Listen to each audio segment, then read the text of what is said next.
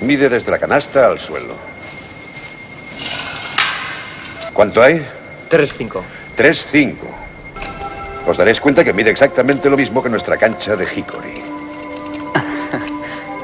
Id a cambiaros para entrenar.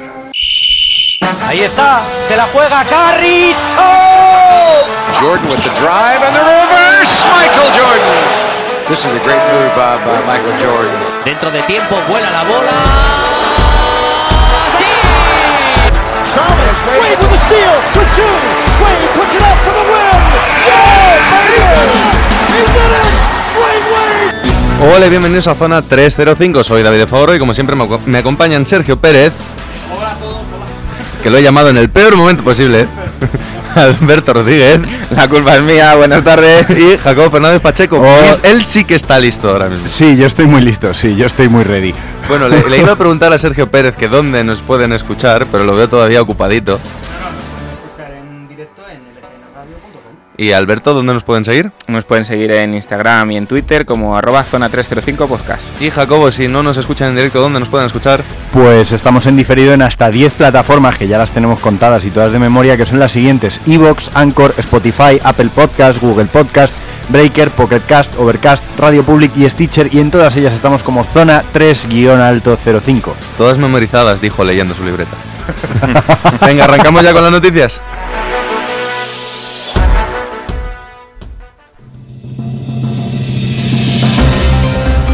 Evidentemente la gente estará pensando, como es que no han dicho nada todavía, tenemos que empezar por la noticia de hoy. Y la noticia de hoy Tengo, es que... tengo que interrumpirte, David. Pérez vuelve a hablar, por Dios. Estos son cosas del directo, no se le oye nada, te vas a cambiar de micrófono. Pásenle a ese hombre otro micrófono. En lo que Pérez cambia de micrófono, yo empiezo con la noticia del día, que es que Joe Johnson vuelve a la NBA. Perfecto. El escolta ha firmado un contrato parcialmente garantizado un año con los Pistons y tenemos conexión en directo con la única persona del mundo a la que la noticia realmente le interesa, Jacob. Hola, ¿qué tal? Pues eh, me parece maravilloso. Esto demuestra que The Big Three funciona.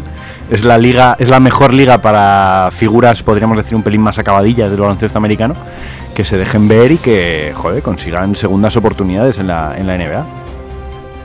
Un reenganche, ¿no? Perfecto, es lo único que voy a decir esto, eh, en este programa. Perfecto.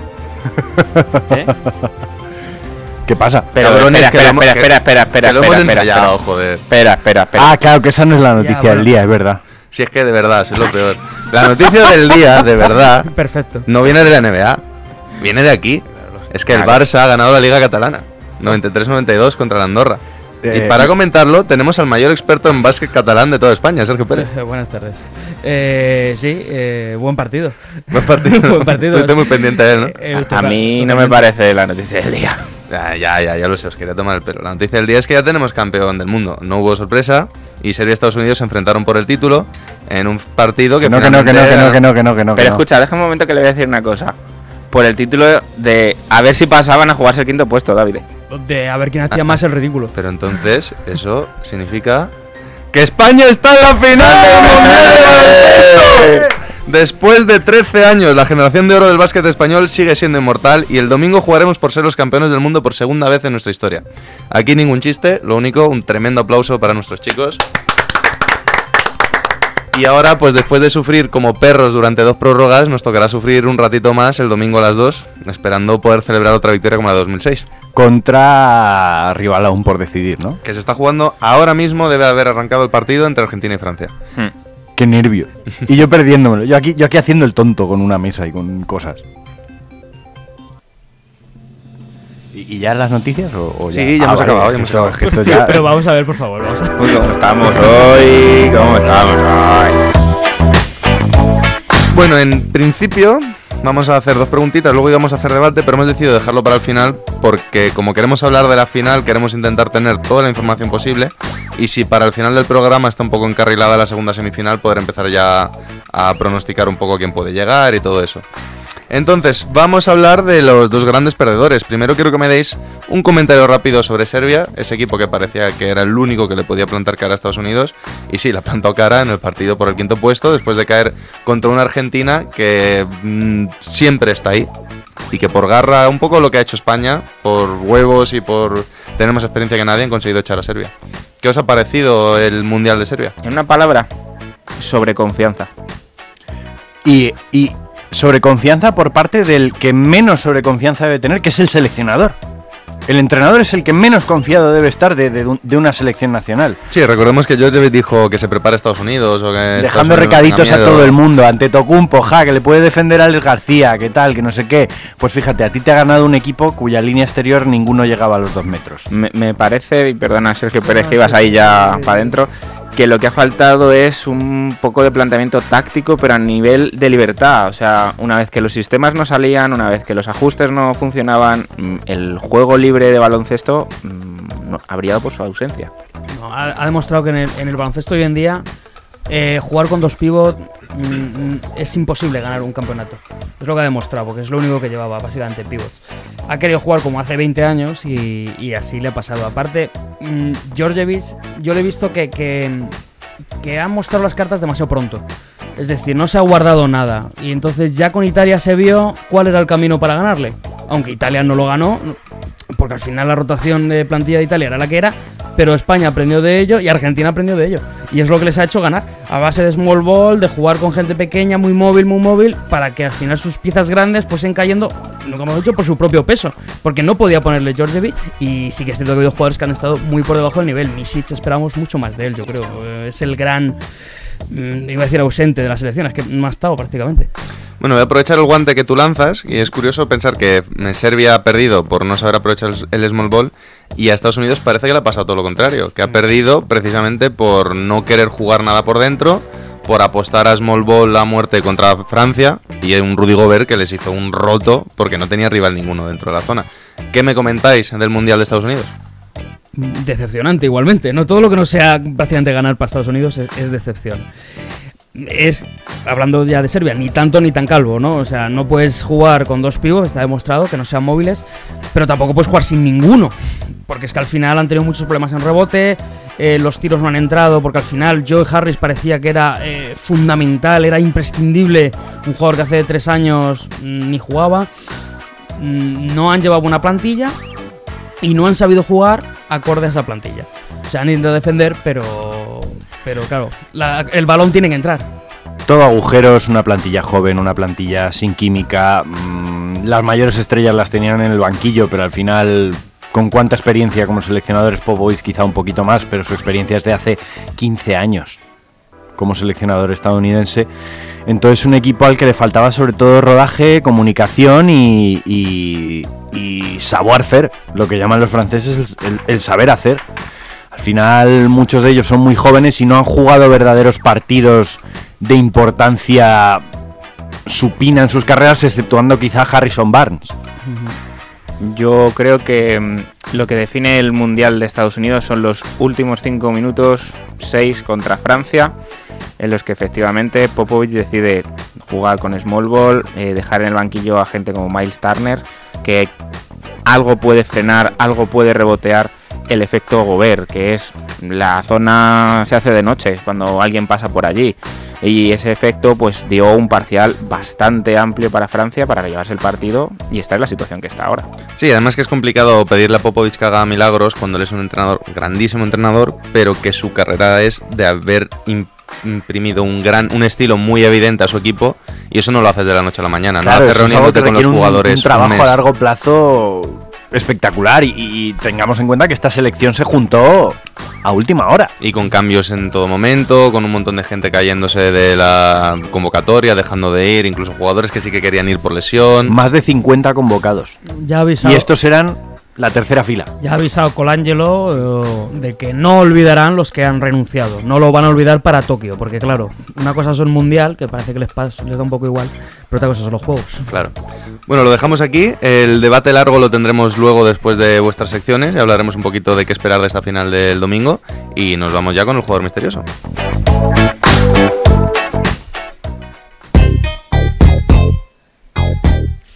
Primera pista del jugador misterioso, eh, de las habituales, hablando de draft NBA, y es que este jugador fue el número 56 del draft de 2002, seleccionado por los San Antonio Spurs. Ya sé quién es. ¿Ya? ¿Tan rápido? No, no, no es ese. ¿eh? Me da igual, yo lo digo por joder. Es uno de los dos. Síguenos en redes. Estamos en Twitter e Instagram como arroba zona 305 podcast. Zona 305. Únete al equipo. Bueno, Alberto. Perdón, que me he colado. Pasa nada. Joder, me había emocionado con las gaitas. Alberto, me he hecho un pajarito que hoy traes una sección. No, la no, no, no, no, no, no. Voy yo primero, señor. Ah, habéis cambiado Esto- de esto orden. se habla antes de Pero vamos a ver, aquí todo el mundo habla y al final yo me quedo el último. O sea, Sí, tú te quedas el ¿pero último, eso seguro. A ver, no quiero tener ahora una reunión aquí de, de programa, pero recuerdo si que se anoche tiene que tener, se tiene que tener. dijimos que tenía que arrancar Alberto. Y Pero ya está puesta Jacobo. esa música, así que que meta Jacobo que otra vez, otra semana, tu oyente que nos escuchas, se adelanta porque lleva la mesa. Claro. Hala, claro. Jacobo. Pues nada, Jacobo, Vale, pues perdón. tú ya es la pista. Yo por seguir mi línea... mm, Encima se me pone chulo, ¿sabéis de cuenta? No, no, no, que Mira, esto no me vete, vete de aquí, anda. bueno, no te vayas, que tienes el coche. A lo mejor es que no dice llevas la mesa, dice tienes el coche, pero le preocupa llegar a casa luego. Venga, No, yo, eh, por continuar, mi línea friki de algunas de las semanas de la temporada pasada, eh, sabéis que es- traje una liga del mundo random que casualmente fue la australiana. Una liga maravillosa que como vemos todavía le queda un poquito para equipararse a otras. y hoy os traigo una Lo nueva... dice ahora que los cojones se le han bajado de la garganta, ¿sabes? hace, hace un rato no. Os vengo a hablar de la, os vengo a hablar de la CBA. ¿Qué es la CBA? Eh, la CBA es nada más y nada menos que la Chinese Basketball Association, porque hasta en eso tienen que copiar a los americanos. Es lo que se conoce como la Superliga China de baloncesto. Eh, aprovechando que el mundial es en China, quería contaros un poquito más de la historia de esta liga. Es una liga que se funda en 1956 pero que tuvo muchas idas y venidas y que en realidad solo ha jugado temporadas completas ininterrumpidas desde 1995. O sea, 39 años de baloncesto que sí que no, ¿vale? Eh, el torneo como tal, los playoffs como tal, se conocen como la Mo So-Jung Cup. Eh, Mo So-Jung fue el, el primer jugador la gran estrella china de los Juegos Olímpicos de Berlín en el baloncesto, pues es como, podríamos decir, el Bill Russell de, de la Liga China. Eh, la CBA es una liga curiosa que ha tenido varios jugadores NBA que más o menos con mayor o menor éxito hemos conocido todos. El primero que se nos ocurre obviamente es Yao Ming, por lo que sea. Yao Ming que ahora es, eh, creo, propietario, presidente y lo que quiera de la liga, de, de cualquier cosa de la liga china. No, de la federación. De la federación. presidente de la Federación China. Aunque, aunque a mí se me ha ocurrido, seguramente a- hablarás de él, Marbury. Has dicho jugador NBA en China y se, y se me ha venido a la cabeza Marbury. Sí, de hecho lo hemos visto hoy en el partido de España. Hoy estaba allí en el partido de España con esa gorra tan, tan Que venía, clásica. venía de resaca. Seguro. Pero hoy en, hoy en ese partido había muchísima gente. Otros jugadores destacados de, que han estado en la NBA chinos o de origen chino. Wang Sisi, que quizá más conocido porque fue el primer chino en llegar a, a la NBA, muchos años en Dallas Mavericks, Pérez lo conoce bien. Sí, sí. Eh, Ji Jianlian, otro que ha pasado por las filas de Dallas Mavericks, pero con, Eh, con menos gloria. Yo he querido olvidarlo. Ese pobre hombre que Yao Ming dijo, este es mejor que yo, y le puso la cruz encima definitivamente para toda su carrera. Otro que los fans de los Lakers recordarán, Sun Yue. Sí. Un, y, y- y curiosamente, el único chino que es campeón de la NBA. Sun Yue Menke, Menke Batir. Pertenecía a Las Vegas Cancers. sé que es algo que los oyentes no entenderán, Pero ya lo sé que entenderán. nosotros sí. Entonces, bueno. Eh, y el único de esta lista que ha sido campeón de la NBA es Menke Batir, eh, jugador de origen mongol, que, claro, estuvo en la plantilla de San Antonio Spurs en 2003. Claro, de ahí siempre Entonces, se rasca algo. Claro, entonces tiene el anillo de campeón. Eh, fue un jugador que tuvo una carrera bastante breve en la liga, un jugador de 2'15, 130 kilos, un animal, Joder. Eh, que sin embargo, pues All-Star perenne en la liga china y creo que se ha retirado recientemente, hace un par de temporadas. Interesante, jugador interesante. Bueno, perdona más- Jacobo que te pare, es que creo que tenemos que contar lo de Las Vegas Cancers y veo que tenemos tiempo, estoy mirando el reloj. Entonces, para poner a los oyentes en, en situación, Vaya- aquí O sea, o sea, esto es el, Sergio- el, el contraboicot del boicot. Sergio Pérez y nuestro siempre amado Bienve Fajardo, que hace tiempo que no hablamos de él, tenían un equipo en el 2K hace muchos años llamado Las Vegas Cancers en el que Sí. drafteaban a los peores jugadores de la liga. Era lo peor que había. Y entre y a ellos jugar, y entre ellos estaba- estaba Sun Yue. Y BJ en Venga, creo que DJ también. está- Venga, estaba Sí. Brian Cardinal, bueno, pues lo mejor de lo mejor. este, estaba Jeffries, ¿cómo se llama? El de los Knicks. Jared Jared Jeffries. Jeffries. Jared Jeffries. Mira, ¿cómo se nos ha dado Alberto? Saber eso, el que esté escuchando el programa y que conozca esos nombres le convalida por lo menos un nivel 2 de entrenador, yo creo que se lo convalida. Pero yo tengo una pregunta, ¿tenéis a Smus Parker o no? Eh, yo creo que ya estaba retirado medio muerto. Madre mía, qué desgracia. Bueno, siguiendo con la Liga China, ¿vale? Eh, al igual que la mm, que la liga estadounidense se divide en dos conferencias, solo que aquí las llaman divisiones. Eh, originalmente eran unos 15 equipos, pero actualmente en la liga china son 20. Eh, quizá los equipos más conocidos eh, están en la división norte, pues Beijing Dragons, Beijing Ducks. Como veis, no van a, vais a ver que no son muy originales con los nombres, ¿eh? eh Jilin Tigers. es como el equipo que por que el equipo determinado que te da ya la máquina cuando te creas un equipo en los 2K, ¿no? Los nombres que te vienen ya y los logos esos que ya están hechos. Como veis, Dragons, Ducks, Jilin Tigers, Liaoning Leopards, Qingdao Eagles, Shandong Stars. Eh, Shanxi, estos no son dragons, son Brave Dragons. Eh, Sichuan Blue Whales, estos son más originales, van con una ballena. Y luego tenemos otra vez Tianjin Gold Lions, eh, Xinjiang Flying Tigers, pero es que luego te vas a la conferencia sur y es otra vez lo mismo. Baji Rockets, que fueron los primeros dominadores de la liga, ganaron como los cinco primeros campeonatos seguidos. Eh, luego Fujian Sturgeons, que esos tienen mucha pasta, pero el nombre como que querían hacerse los originales. Y luego volvemos otra vez. Guangdong Tigers, eh, Guangzhou Long Lions. no me puedo creer con la cantidad de nombres así copiados que haya que no haya ni un Wildcat. Que en Estados Unidos hay 17 en cada estado. Hay Jiangsu Dragons, pero luego en Jiangsu, como no les bastaba con tener dragones, tienen el Monkey King. Tienen el Rey Mono. Pues ya tengo equipo favorito.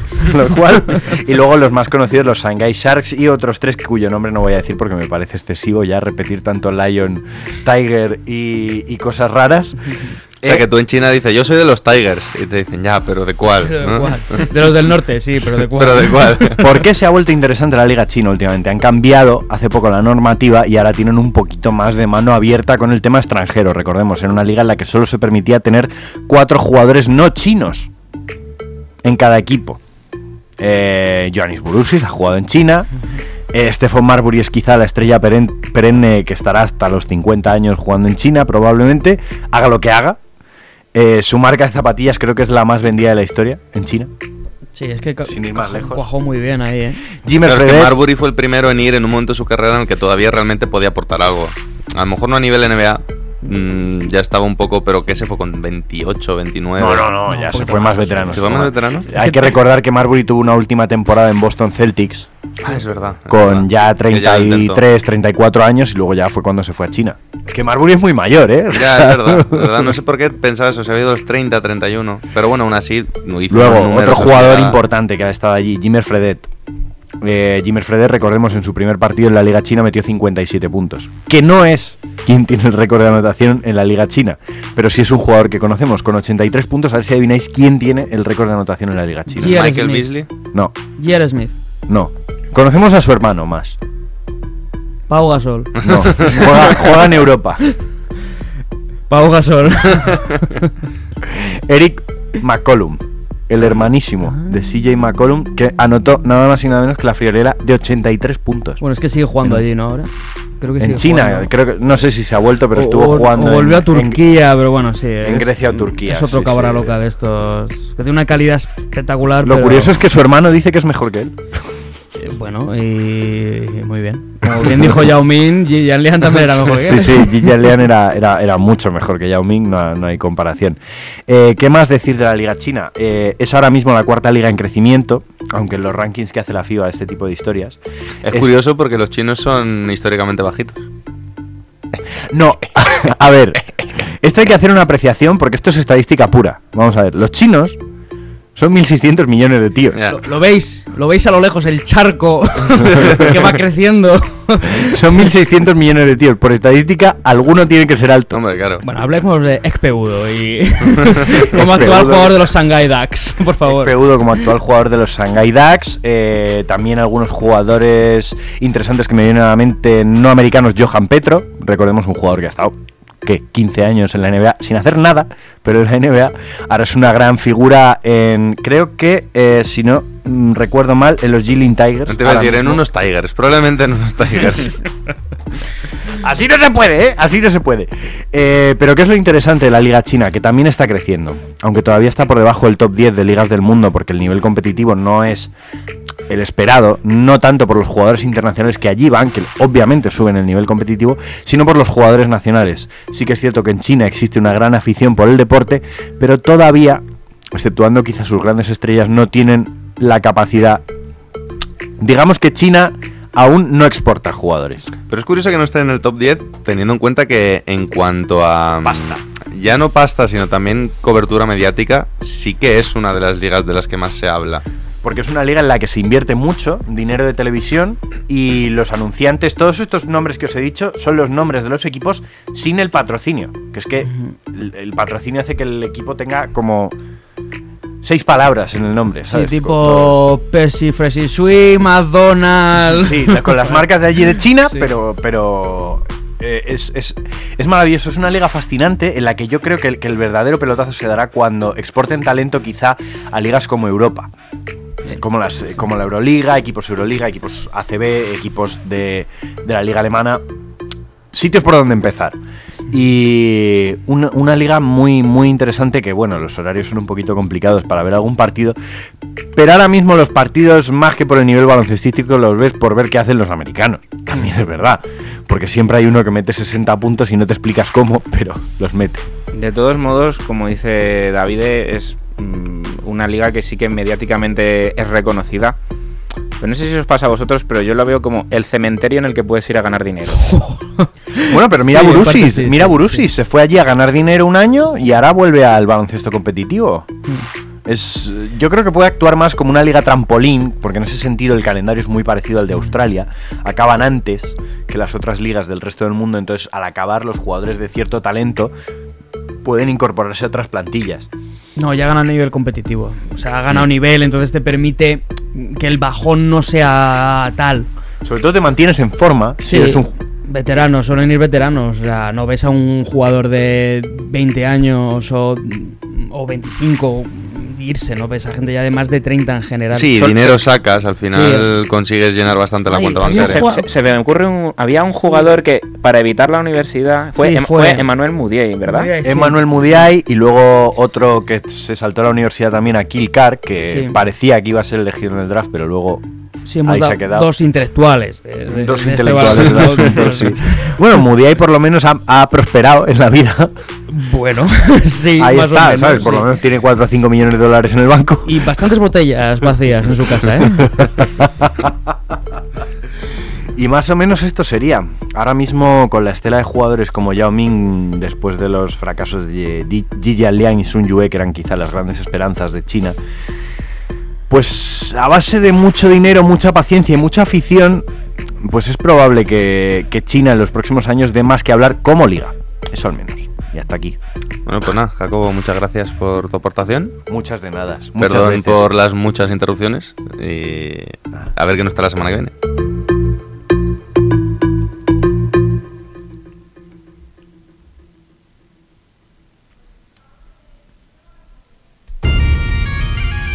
Ahora sí. Ahora sí. Alberto. ¡Vámonos! Creo que viene muy emocionado. ¡Vámonos! Bueno, es que traemos, es que traemos la sección, ¿eh? Ahí es va. que Alberto trae la sección. A ver, cuéntanos, ¿qué es la sección? Bueno, como estamos de estreno estas primeras semanas trayendo nuevas secciones, pues vamos con otra nueva. Esta sección se llama Tu historia. Y tú, querido oyente que nos estás escuchando ahora, sea en directo, sea por nuestros canales, te explico en qué consiste esta sección.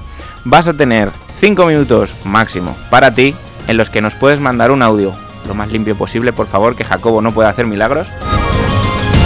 Espera, es que quería jugar con la música. Ahora sigue. Yo me estoy viniendo arriba, ¿eh? Yo, yo me voy a poner a bailar. Y eh, nosotros vamos a maquetar esa historia que nos quieras contar sobre el baloncesto. ¿Cómo puedes mandarnos este material? Pues si necesitas más información, puedes escribirnos a Instagram, puedes escribirnos a Twitter, puedes escribirnos a nuestro correo que es zona305podcast.gmail.com y cualquier duda o cualquier contenido que nos queráis mandar, ahí es bien recibido. Y dicho eso, Jacobo, como no hace falta presentar al elegido de esta semana, dale al play. Hola a todos, mi nombre es Pedro Prieto y antes de contaros un poco mi historia, de venir aquí a hablar de mi libro, quería deciros enhorabuena por el programa, mucha suerte en este proyecto que acabáis de empezar y os podéis colgar la medallita con el contenido que estáis creando, que habéis conseguido que un magel como yo sepa un poquito de NBA. Eh, bueno, la historia. Eh, era cuarto de carrera de ingeniería aeronáutica y mm, en el verano de 2016 pues conseguí unas prácticas para irme al extranjero. De entre todos los destinos conseguí que me aceptaran en la India. Yo iba para allá y un indio de allí se iba a otro lugar del mundo que no sé a cuál, porque es un programa internacional. Entonces, eh, el atractivo de estas prácticas era que la empresa contratada, en mi caso fue una universidad, era para una beca de investigación, te pagaba el salario mínimo interprofesional, que en India se traduce a 50 céntimos la hora, 9 horas al día. Bueno, un chollazo. Entonces llegué allí y en la guest house donde estábamos todos los internacionales, todos los que estábamos haciendo allí las prácticas, porque era como un centro en Coimbatore que, iba bastante gente allí a, hacer em, la beca de investigación en el sur de la India, eh, pues había gente de todas las nacionalidades, pero todos eran de Europa, Centro Europa, y, lo que en definitiva el choque cultural con el resto del, continente de, India eh, era, era bastante abrupto, ¿no? Entonces, eh, la primera, el primer contacto entre nosotros pues era que porque estás aquí, todos somos ingenieros, teníamos algo en común, pero no conseguíamos romper la barrera de conocer a la gente de allí, a la gente local. Entonces, donde estábamos nosotros, en la Guest House, al lado estaba como un colegio mayor de la gente residente que iba a esa universidad eh, que era católica, donde, donde estaba impartiendo yo la investigación, donde estaba haciendo la investigación. Entonces, en, ese, en, esas instalaciones que estaban anexas a la Guest House, eh, había un, únicamente, bueno, había una pista de cricket que ninguno sabíamos jugar y unas pistas de baloncesto. Entonces, a priori, al principio, empezábamos nosotros eh, jugando allí e intercambiando pues una actividad física eh, para abrir un poco las relaciones, utilizarlo como un vehículo. Pero estando allí, había un equipo de, baloncesto de la Universidad de Carunya, de allí, que, entrenaba, pero entrenaba al final, al final del día, o eso pensaba yo al principio. Entonces, eh, los chicos, antes de entrenar, pues como le gustaba, era su pasión, el baloncesto, pues también se mezclaban un poco con nosotros y, empezábamos a jugar a raíz de que a mí se me daba un poco mejor que al resto de, mis compañeros, pues me, invitaron a entrenar eh, algún día con ellos. Entonces me dijeron, bueno, ¿quieres venir a entrenar? Y dije, sí, sí, claro, claro. Y me dijeron, bueno, pues nos vemos mañana a las 7 de la mañana. Yo pensaba que era por la noche cuando me estaban invitando, pero no, era por la mañana. 7 de la mañana suponía ir en ayunas. Pero esta gente de allí, en vez de ir en ayunas, ya había rezado. Luego entrenaban y luego íbamos a desayunar, que después del primer entrenamiento ya, ya fuimos a, desayunar todos juntos. Y nada, y mm, la relación pues fue un poco creciendo, eh, conseguí adentrarme un poco como Mowgli allí entre, entre su, un poco sus culturas, íbamos a comer, me enseñaban a comer con la, con la mano derecha, incluso aprendí a, comer arroz, que me parece como el logro más difícil de todos. Y, ya al, al final del periodo de los dos meses, bueno, la, ellos me, incluso me, preguntaban cosas que les chocaban de, la cultura occidental. Eh, un día me preguntaron, dice, oye, te hemos visto que a la salida de la universidad eh, estabas haciendo una foto y te habías abrazado a una chica, no sé qué. Digo, sí, sí, es lo normal. Y claro, para ellos es súper chocante. Y incluso le dije, bueno, pues entré en detalle, digo, pues en España cuando conocemos a los chicos nos damos la mano y cuando conocemos a la chica a veces nos damos dos besos. Entonces se, se paró incluso el entrenamiento, el profesor, el entrenador nos dijo que qué está pasando, se formó un corrillo a mi alrededor porque no paraban de hacer preguntas y todas esas barreras de conocer ambas culturas fueron conducidas por el, por, gracias al baloncesto. Entonces esta era mi anécdota que quería compartir con, todos los, oyentes, con vosotros que estéis allí en el estudio, también la estaréis escuchando ahora mismo. Y, nada, que gracias por darme este espacio para, poder contarla y decir que el baloncesto, al igual que supongo que, otras actividades deportivas, pero como estamos aquí hablamos de baloncesto, pues eh, a veces es el, puente entre, entre varias personas. Así que muchas gracias y ánimo con el programa.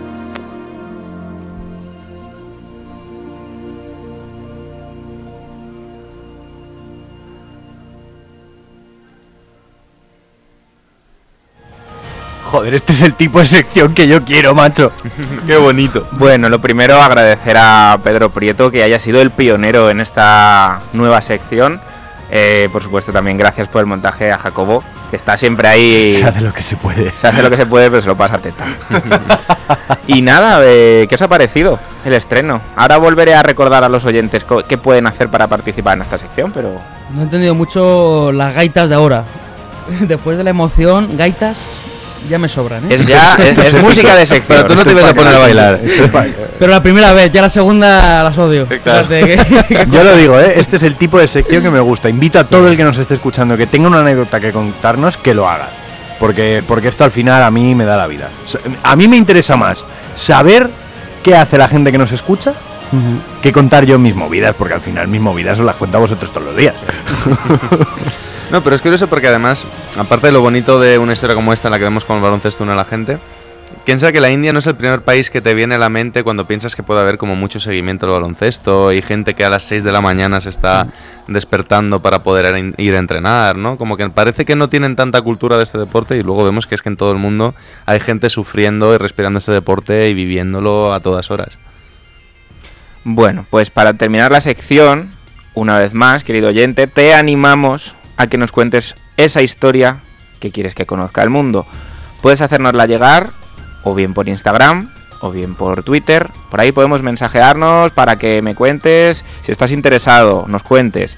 Eh, y cuando lo tengas listo, mándanoslo a nuestro correo que es eh, zona305 podcast.gmail.com. Cualquier duda por cualquiera de nuestras redes sociales por ese correo te atenderemos encantado. Ya has visto que no tiene que ser un audio perfecto, que a mí eso no me importa, que lo importante es que la historia sea bonita, ¿vale? Un poco también, que hay que ponerse con la gente. No, graciosa, bonita, o sea, que no sean todos Suya, dramas, o sea, suya, suya, simplemente suya.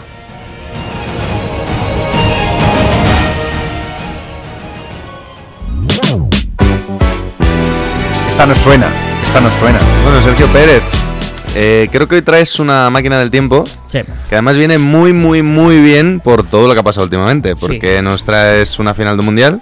Una nos pregunta. traes Sí. un partido que además eh, tiene mucho que ver con uno que se acaba de jugar, que es una Argentina-Serbia, mm, más o menos. La heredera. Serbia es la heredera de la selección de la que nos vas a hablar también. Sí, sí, sí. No, viene, viene. Viene perfecto. todo hiladísimo. Yo tengo una pregunta antes de que empieces. Has pasado la ITV, ¿no? ¿Cómo que se pasa la ITV? Ver, este verano tocaba pasar la ITV de la máquina del tiempo. Ah, eh, sí, sí, Alberto. Sigamos con el. sigamos con el, el- Bueno, cuéntanos.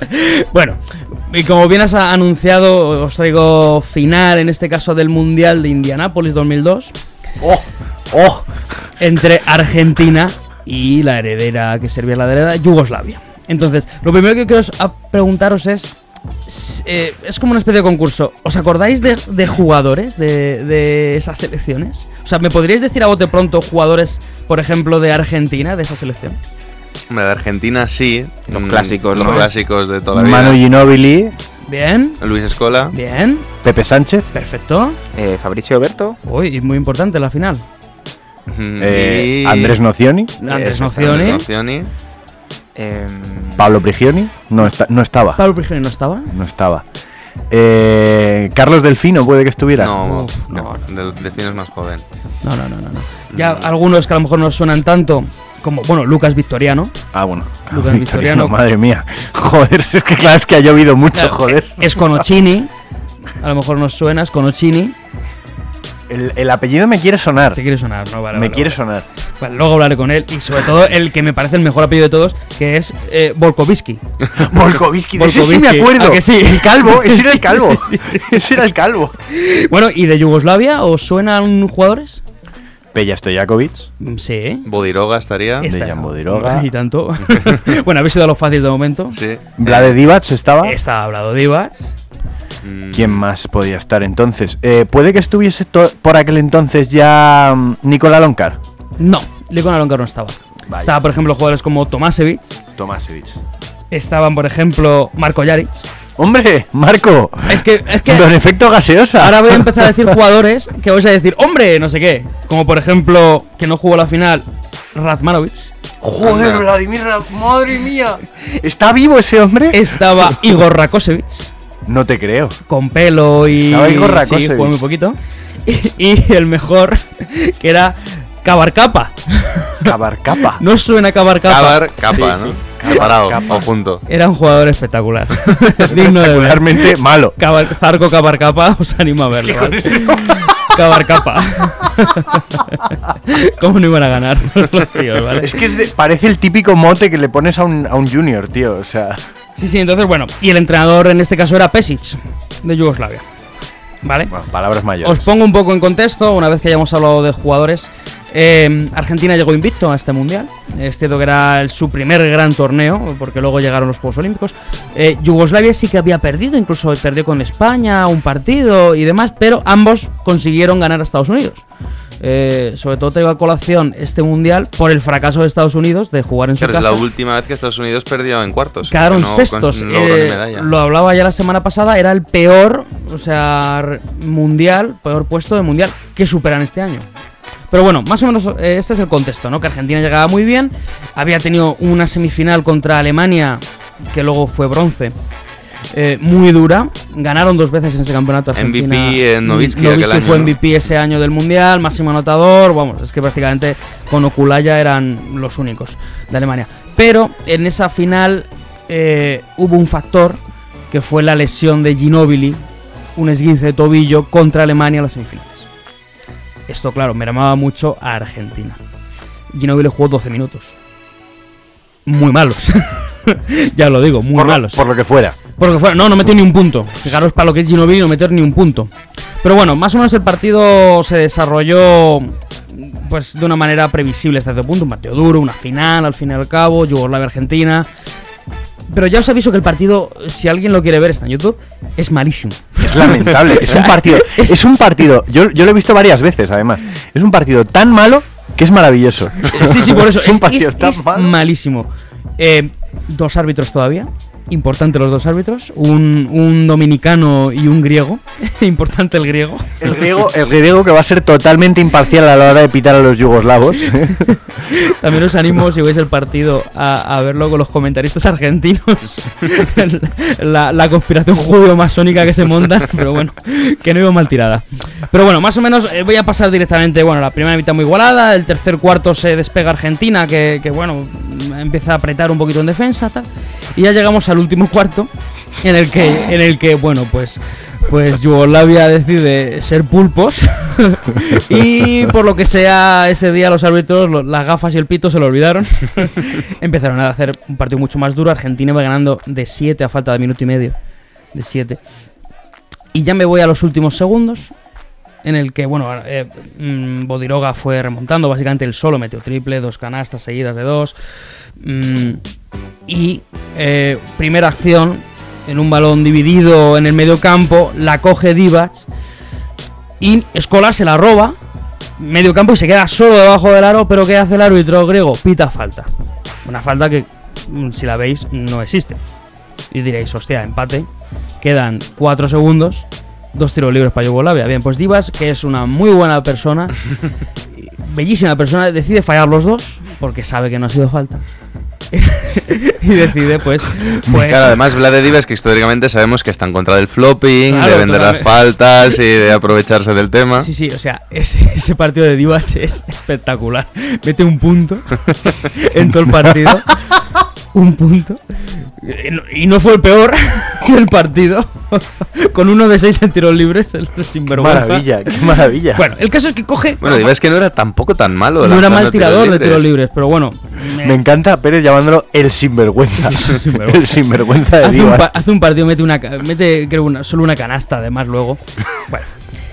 Coge rebota Argentina, eh, están obviamente en su campo, van corriendo, corriendo tales con Orsini, que Orsini está haciendo un partido fantástico también, en el que acabó con un 1 de 13 en tiros de campo, sí, 1 de 13 en tiros de campo, Muy bien.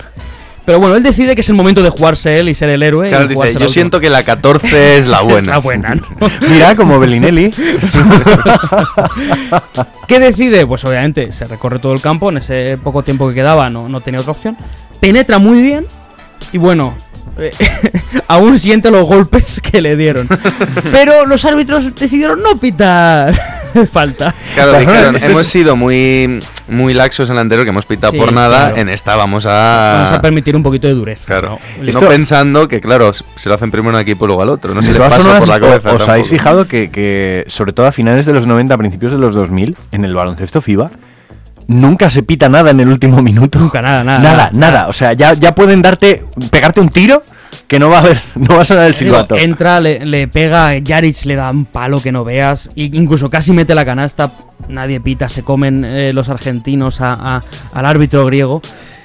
Vamos a la prórroga y ahí ya sí que Yugoslavia le gana 15 15-2 o algo así. La prórroga mete muy poquísim- poquísimos puntos. Eh, Argentina, porque estaban desesperados por el arbitraje. Entonces, voy a decir ciertas estadísticas del partido que pueden ser interesantes. Ojo, con la línea, con la línea a 6.25. ¿eh? A 6.25. Esto hay que recordarlo porque los más jóvenes no saboreando lo que va a decir a continuación. Por ejemplo, tenemos a- al jugador. Eh, perdón, eh, Koturovic. Que hizo Muy conocido en su casa a la hora de comer. Máximo rebotador de Serbia ese partido. 0 de 7 en tiros. De 2 y, y 0 puntos. Buen partido el suyo. En 23 minutos. Rakosic jugó 6 minutos. Es cierto que jugó muy poquito, no metió ni un punto. Mm, luego tenemos Divas con un 1 de 10 en tiros de campo. eh, y el 1 de 6 en tiros libres, por ejemplo. Joder. Eh, Sconocini se cascó de los 45 minutos 40 con su con su 1 de 3 en tiros de campo. Qué maravilla. Y es que no, ¿qué puede decir? y en general, tiros libres. eh, tiró 40 tiros libres Yugoslavia. 40, 40 tiros libres. Bien. 40 tiros La- libres. La, la leña bien. Pero mm, mm, en la primera mitad llevaban 12. Uy. Entonces allá los. Uy. Uy. Uy. Los, Uy. los árbitros, ¿no? Uy. Entonces. Eh, luego, la Argentina tiró 23. Que, eh, quiero decir que la diferencia es bastante amplia, ¿no?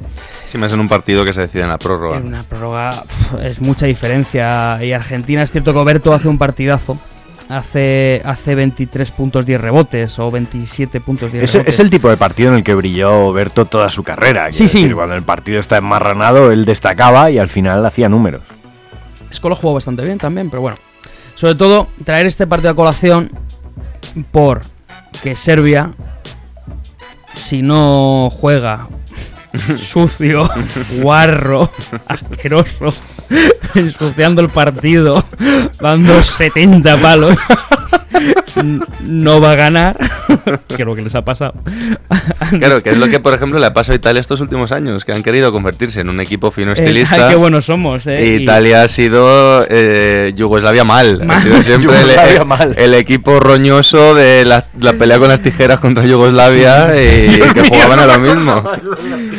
Claro, la gente a lo mejor no lo sabe. El, se ha visto partidos de este mundial. El entrenador de Italia era uno de los que estaba casi con las tijeras en esa pelea. ¿vale? que le vemos ahora muy O- Yo creo que otro día tienes que traer la máquina del tiempo de aquel partido. Un día la traigo, un día la traigo. Y sobre todo para los que han visto el partido de España que habrán dicho, ¡ay, qué arbitraje más malo!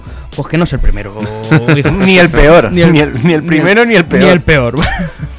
Bueno, pues gracias Pérez por esta máquina del tiempo tan divertida. Todo lo contrario que el partido. sí, sí. Bueno, el partido es divertido porque es que no meten una. Parece que estás viendo jugar a cadetes. Entonces, una vez que te sabes la estadística, por ejemplo, ves Argentina eh, al descanso, 4 de 9 en triples y dices, joder, qué bien van. Acabaron con 5 de 25 y dices, hostia, hostia, ¿qué ha pasado? ¿no? Pero bueno, ya te digo, es un partido muy divertido de ver mm, desde un punto de vista ya pasado y que no eres ni argentino ni... Bueno, si eres yugolavo lo disfrutas un poco más, pero vamos, esto ya coméis 12, 12 en triples, o sea, genial. Bien, bien. Disfrutad del partido. de verdad. Disfrutón, disfrutón.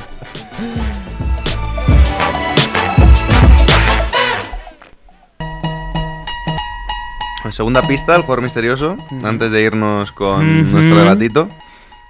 Y la segunda pista es que este jugador formó parte del mejor quinteto de rookies en 2008. Ujú, Yo ya sé quién es, ¿eh? ¿Bien? Tengo algunas cosas claras. Vaya. Ah, pero no lo sabía. Decía yo, ya lo sé. Síguenos en redes. Estamos en Twitter e Instagram como arroba zona 305 podcast. Zona 305. Únete al equipo.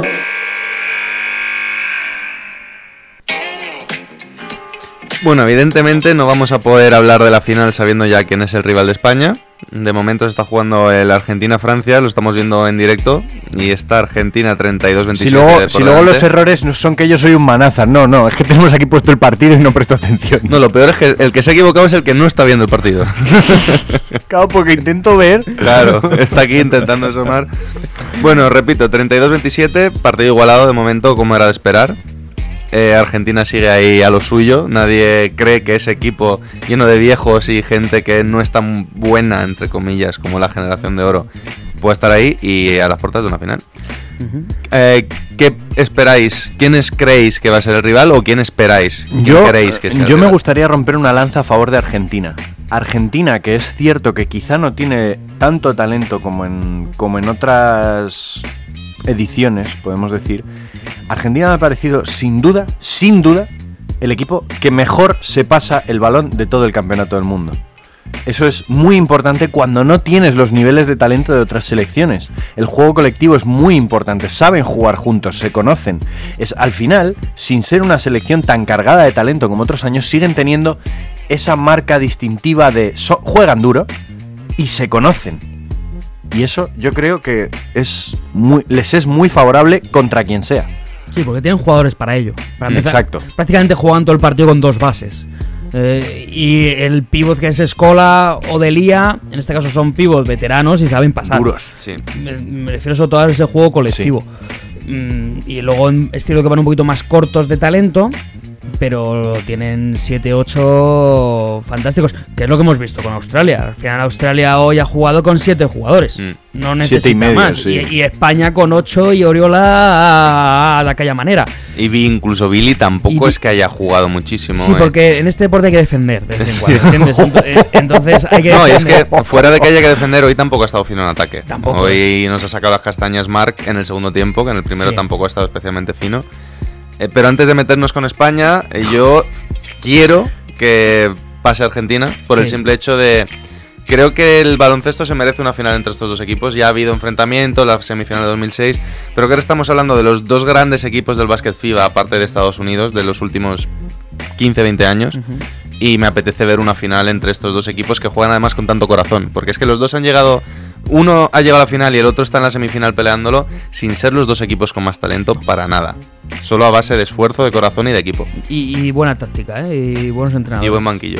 Mm, Yo, aparte de sumarme a que quiero que Argentina pase, me voy a dar otro enfoque. ¿Queréis que Argentina pase porque os da miedo Gobert? No, no, no, no. Yo voy a dar un enfoque distinto. Hace relativamente poco he puesto una encuesta en Instagram. Pues tirar de redes que decir que en general la gente también prefiere. No sé si a nivel de miedo, si a nivel de gusto, que yo creo que más bien es esto, que pase Argentina. ¿Y por qué odiamos a Francia? Bueno, pero ¿Por es qué que eso es un tema ya ¿Por qué milenario. será? ¿Por qué será? Eh, yo en esto querría decir que estoy dividido. Por un lado sí que por el bien del baloncesto preferiría que, le- que llegase Argentina a la final, pero preferiría encontrarme en una final a Francia. ¿Por qué? Esto es algo que ya he hablado con Pérez en, en- viniendo para acá. Porque Francia lo mismo, te pones 13 arriba y bajan los brazos. Argentina no va a bajar los brazos en ningún momento del partido. Bueno, pero hay que ponerse traza rival, ¿eh? que tampoco es tan fácil. Bueno, ya, pero que quiero decir que en el momento en el que coges cierta ventaja, con Francia ya tenemos la, la experiencia de que son un equipo más dado a bajar los brazos.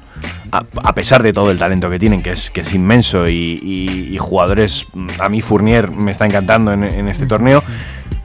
Pero Argentina es que son muy cancheros.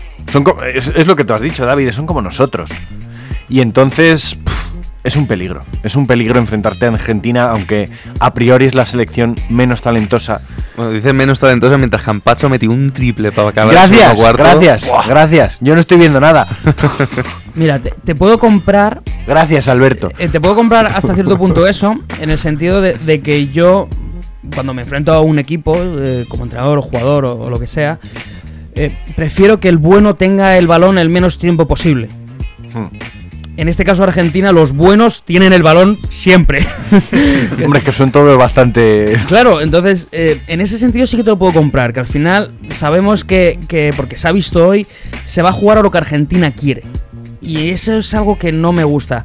Pero es cierto que Francia, para mí, tiene más arsenal, tiene más poderío interior, sobre todo en el banquillo, que es lo que me preocupa, porque yo creo que Margasol puede parar a Gobert sin problemas, sabe perfectamente cómo jugar este tipo de partidos.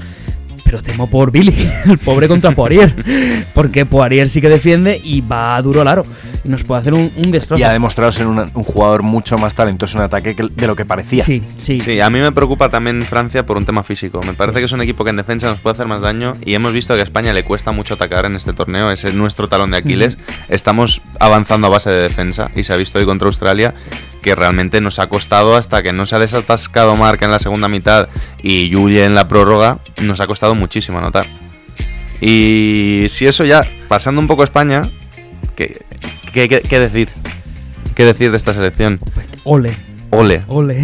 Yo creo que a mí me parece mm, de los torneos que más mérito tienen de esta selección, y mira que han hecho torneos con mérito, pero nunca hemos llegado tan lejos eh, dependiendo tan poco del talento de nuestros jugadores. A nivel individual. A nivel individual. Porque siempre hemos tenido a alguien que nos sacaba las castañas del fuego y aquí lo hemos tenido, pero no tan fácil como en otros torneos, que sabías que Pau iba a meter siempre 25, que Navarro iba a meter 20.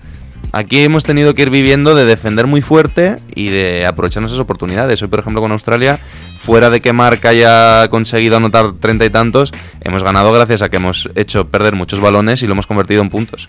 Sí, sí, to- totalmente. Además, el camino que hemos hecho desde casi el primer momento por el nuevo formato torneo ha sido duro. Desde, desde ya en la segunda fase, Italia, Serbia, eh, Polonia, Aus- Australia, joder, ya son cuatro, entre comillas, finales, por cómo está montado el torneo. Sabíamos que si perdíamos contra Italia lo teníamos mm, ya prácticamente mal para clasificarnos. O sea, desde el momento ya tenemos que jugar a, a ritmo a full, a tope como todos muchos equipos. Esto es lo bonito de este torneo. Entonces tiene mucho mérito y pensar que es la tercera vez que llegamos a una semifinal mundial, que no hemos llegado a tantas, que estamos muy mal acostumbrados. Hemos llegado a más casi más finales olímpicas que mundiales. Entonces tiene un meritazo por el- la falta de talento natural del equipo. Y no es casualidad de que dependamos de la defensa cuando probablemente las personas que han dado un paso al frente ante las bajas de la selección sean dos jugadores de un perfil más defensivo como pueden ser Margasol y Ricky Rubio. Yo es algo que ya dije desde el principio, creía que esta selección tenía mucho más potencial atrás que adelante, eso era innegable, al final equipo al que nos hemos enfrentado, equipo al que les ha costado un mundo meternos una canasta. Mm, sí, bueno, Patty Mills es Patty Mills. Al final Patty Mills le mete canastas a todo el mundo. No, y que incluso Patty Mills al final hemos sobrevivido en el segundo cuarto gracias al ajuste de meter la zona, de secarlos a ellos, que a nosotros no nos entraba una Exacto. canasta, y hemos aguantado el chaparrón porque hemos conseguido que no se fuesen. Yo, por, por poner una pega, que ya sabéis que me toca ser el cenizo en estas cosas, eh, que ya a estas alturas no tiene sentido que lo diga, pero me sigue preocupando el tema del rebote atrás. Nos Sí, han hoy cogido casi perdemos por 19 eso. rebotes en ataque. Sí, un, equipo, un equipo en el que quizás su mayor referencia reboteadora es Andrew Bogut, que tiene 36 años. Eh, no quiero decir nada, pero bueno, la nuestra tiene 34, en el ¿eh? caso en el caso de que pero nunca ha sido un excelso nunca ha sido un excelso reboteador. En- encima. Encima, claro, entonces Claro, tiene bueno. sentido esos es que problemas. en el caso de que pasase Francia, recuerdo que en, la, en, la- en la- en los cuartos de final Rudy Gobert cogió 16 rebotes, de los cuales 7 u 8 fueron en ataque de sus propios tiros. Es que eso son cosas que se tienen que tener en cuenta también. Nos, nos cogieron 50 en total. En ese 50. partido que dices, nos cogieron 50. 50 rebotes. Y queréis enfrentaros a Francia. Ay, Jacobo. No, ay. lo que quiero decir es que Francia es, puede ser más dada a derrumbarse Sí, que Argentina. Sí, mentalmente son más débiles. Y les tenemos más comida a la moral. Mm. Claro. Pero bueno. Pero España sí tiene ese problema, sobre todo este jugador, el, el Key, ¿no? Ha estado bastante Sí, bien sí, el sí. rebote. No, más que Baines. Casi todos sus puntos han sido segundas oportunidades. Un- ha metido 14 puntos, todos de rebotes de ataque. Des- desde ese tipo de situaciones, con un jugador más mm, bajito o más débil en sentido como ha sido Claver o Juancho, eh, aprovecha la situación.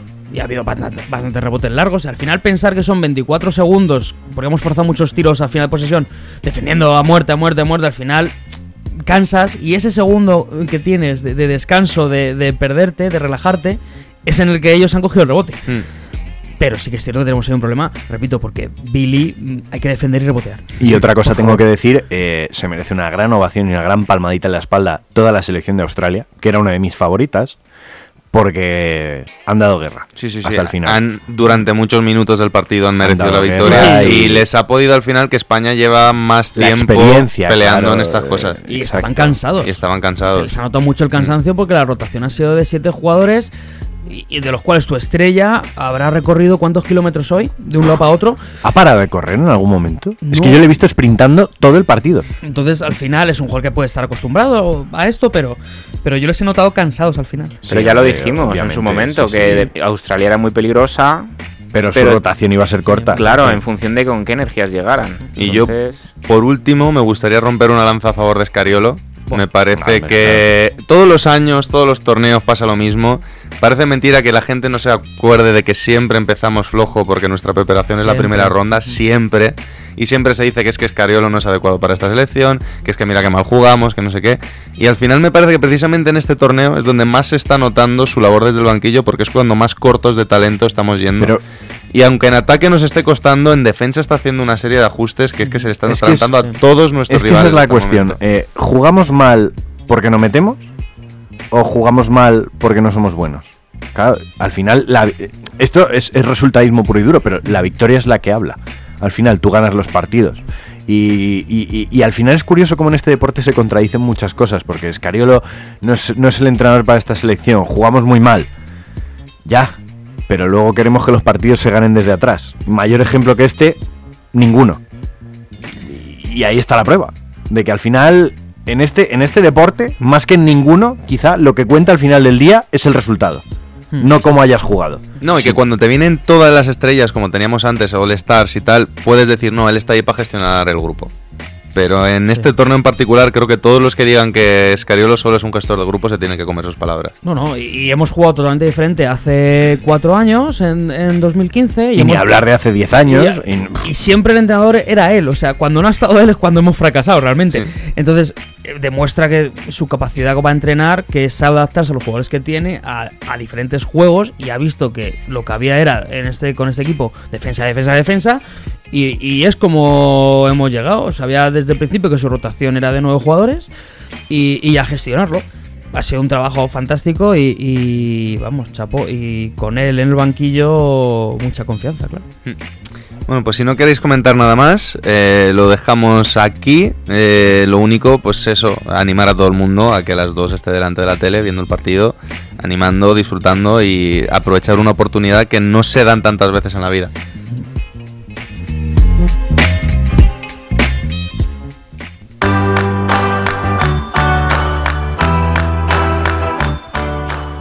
Bueno, última pista, el jugador misterioso. Pérez creo que me ha dicho que ya lo tiene bastante claro.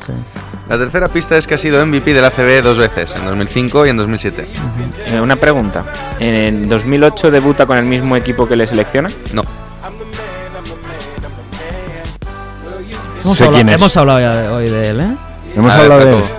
Dime, Jacobo, ¿quién ¿Seguro? es? Hemos hablado de él. Seguro. Es Manu Ginóbili. No, no, no, perdón. Es, ah, ya lo sé. El otro. el otro. ¿Quién es el otro? And- ¿No? ¿Quién? Pues Es- yo, me, yo me voy a tirar a la ¿Sí? piscina, no lo sé. Pero a lo mejor es el otro. Fabricio Berto. No. No. Luis Escola. Muy bien. Luis Escola, claro. Pues Escola, la pista para los tontitos era es el segundo máximo anotador de la historia de los mundiales. Quería aprovechar esa semifinal en la que está este tío ahí. Te cojones, ¿eh? A sus Es que el primero, 39. el primero es Carmelo Anthony. ¿eh? Hay que No, recordar. el primero es Oscar Smith, Ah, sí, bueno, perdón. Carmelo Anthony es de las Olimpiadas. de la Ay, selección ay, ay, ay. estadounidense y ni siquiera es el primero, el primero es Durant, por un punto. Ah, coño, verdad. Ay, Dios mío. qué mal. Menos mal que acabamos el programa ya. Oye, vete a la mierda. Bueno, acabamos con el top y el flop. Síguenos en redes. Estamos en Twitter e Instagram como arroba zona 305 podcast. Zona 305. Únete al equipo.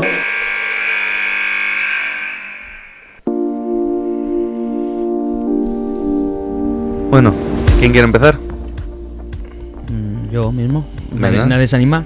Eh, mi top, en general, para la organización mm, como campeonato del mundial, mm, eh, pensarlo todos los días, hemos tenido al menos dos partidos. Y eso es algo que agradecemos, que no en todos los mundiales se puede ver. Que siempre tenemos esa jornada en la que no, ya pierdes un poco el ritmo. Aquí siempre los horarios estaban claros el principio. Hemos visto las gradas decentemente llenas para lo que es un campeonato, que muchas veces vemos que, que no suele haber gente. Y para mí la organización está bastante bien en ese sentido. Eh, mi flop, sobre todo los árbitros de hoy del de España-Australia. Porque eran muy malos, ¿eh?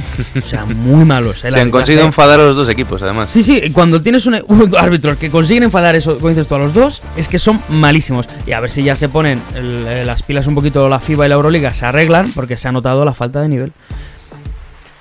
Eh, mi top, obviamente, ya sabéis para dónde va a ir. Va a ir para la selección española. Pero. Venga. mm, Para Sergio Escariolo. Uy, la ha dolido, ¿eh? Lo calladito que ha Sí, estado cuando hemos hablado de Escariolo. Bueno, ya sabéis que no. eh, creo que hace una labor profesional muy buena.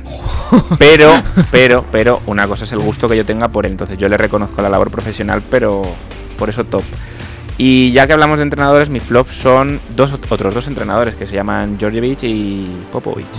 Nunca creí que metería a Popovich en un, en un flop, pero me parece que no arriesgar con hombres altos en el momento indicado y frenar a Rudy Gobert ha sido una condena. Pues yo voy al contrario, mi top es Greg Popovich. Greg Popovich se ha mantenido honesto a pesar de todo lo que se ha dicho y cuando una periodista hizo una pregunta, digamos, un poco insidiosa a Donovan Mitchell, que el chaval intentó poner buena cara, Popovich saltó hacia adelante y dijo, esta pregunta me parece una falta de respeto a Francia, me parece una falta de respeto Sí, a era los una pregunta jugadores". sobre los que no habían ido. Como diciendo, si habiendo ido más gente habría sido distinto. Una falta de respeto a Francia, una falta de respeto a los jugadores que sí están aquí y que al final es el kit de la cuestión. El hecho de que ya eh, Greg Popovich lo lleva avisando desde antes de que se celebrase este mundial. Lo lleva avisando desde hace una década con sus equipos. Hay que tomar en serio el baloncesto FIBA. Ya somos súper profesionales, como ellos. Nos dedicamos a esto todos los días, entrenamos todos los días y jugamos todos los días. Con lo cual, mi, mi top es Greg Popovich. Mi flop, quizá, quizá, Quizá. Serbia. Serbia por el hecho de que por la, por la boca muere el pez. También. Igual que Popovich nunca va a morir por algo que haya dicho, Georgievich podría haberse estado un poquito calladito porque quizá una de las mm, de los grandes defectos que ha tenido el baloncesto yugoslavo y serbio en toda su historia, y esto lo digo con la mano en el fuego, es la falta de humildad. Bueno, no se equivoca, dijo, si nos encontramos con ellos, cuidado. Y se han encontrado con ellos. Ya, ya. Pero- No dijo en la final, ¿no? Pero bueno. En la final por el quinto puesto. Bueno, yo con el top, evidentemente, me quedo con la selección española. Es increíble. Yo pensaba que íbamos a decir los cuatro el mismo, la verdad. Pero bueno, pues me lo quedo yo. Es Mentira. increíble lo de esto. Tú te has quedado con Escariolo. Pero he dicho también la selección española. No se quiere quedar solo con Escariolo. No, primero la selección española. Y yo me quedo con la selección porque es increíble lo de estos tíos, mm, los huevos que tienen, las No, no, alegrías que nos dan, la de años que llevan y, y que todos los torneos estemos ahí sufriendo y lleguen siempre a, a pelear por todo. Y mi flop, eh, voy un poco en la línea de Jacobo, me quedo con Georgievich porque es que de toda la vida, Serbia y Yugoslavia, cuando pierde es cuando se les calienta la boca. Cuando van de chulos es cuando... Y, y suelen llevar casi mejor selección cuando van de chulos. Pero Serbia cuando gana no es tanto por talento, sino por equipo. Y Georgievich era el único que por el momento había demostrado ser capaz de rebajar eso y ser un tío que lleva bien el grupo y que peleasen y tal.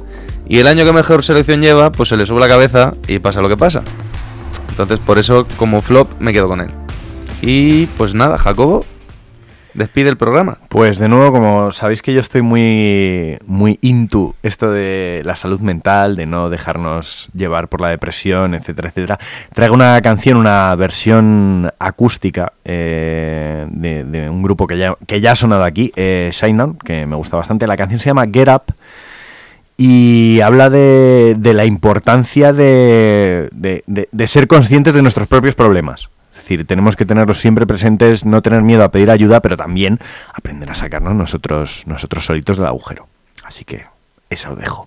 Pues nada, Jacobo, con Get Up nos despedimos y fuerza España para el domingo. Adiós. I know you're clinging to the light of day. To tell you everything's a-okay. And medication don't do much. Yeah, it just numbs the brain.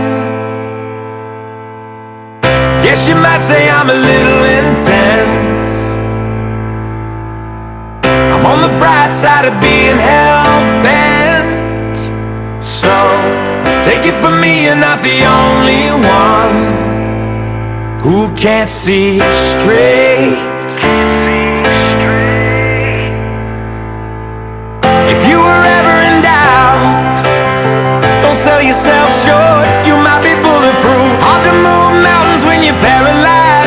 You gotta try. And I'm calling out, get up, get up, get a move on.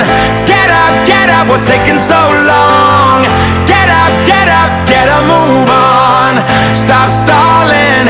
I'm calling out, get up, get up, get a move on.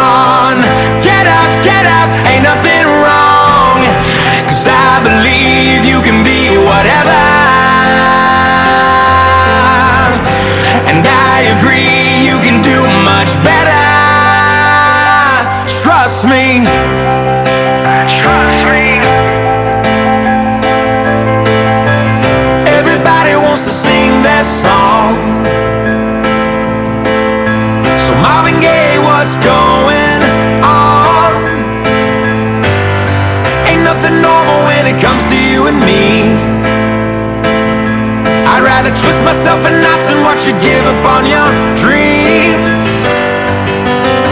If you were ever in doubt, don't sell yourself short. You might be bulletproof. Hard to move mountains when you're paralyzed, but you gotta try.